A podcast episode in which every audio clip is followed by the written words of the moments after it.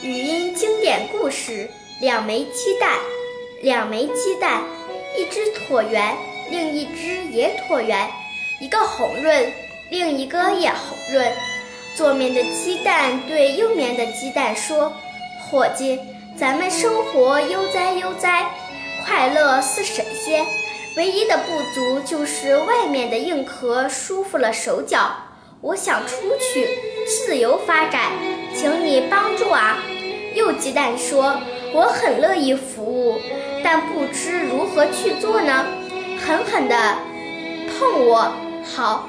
右鸡蛋鼓足了力气，向左鸡蛋撞去。不幸的事发生了，两枚鸡蛋全都完好无损。右鸡蛋又努力地试了几次，均未成功。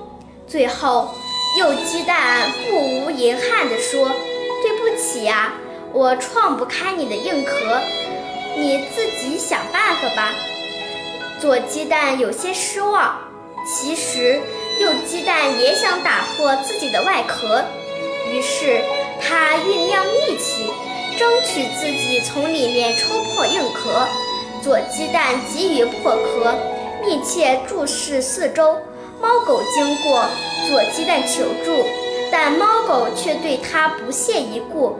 而女主人则不同，她没等左鸡蛋开口，就拿过鸡蛋，轻轻叩击碗沿，蛋婆啪的一声破裂了。左鸡蛋如愿以偿，跃入碗中。入锅以后，鸡蛋变成了食物。右鸡蛋基于力量，寂寞了二十一天，最后他用头一顶，蛋壳自然裂开。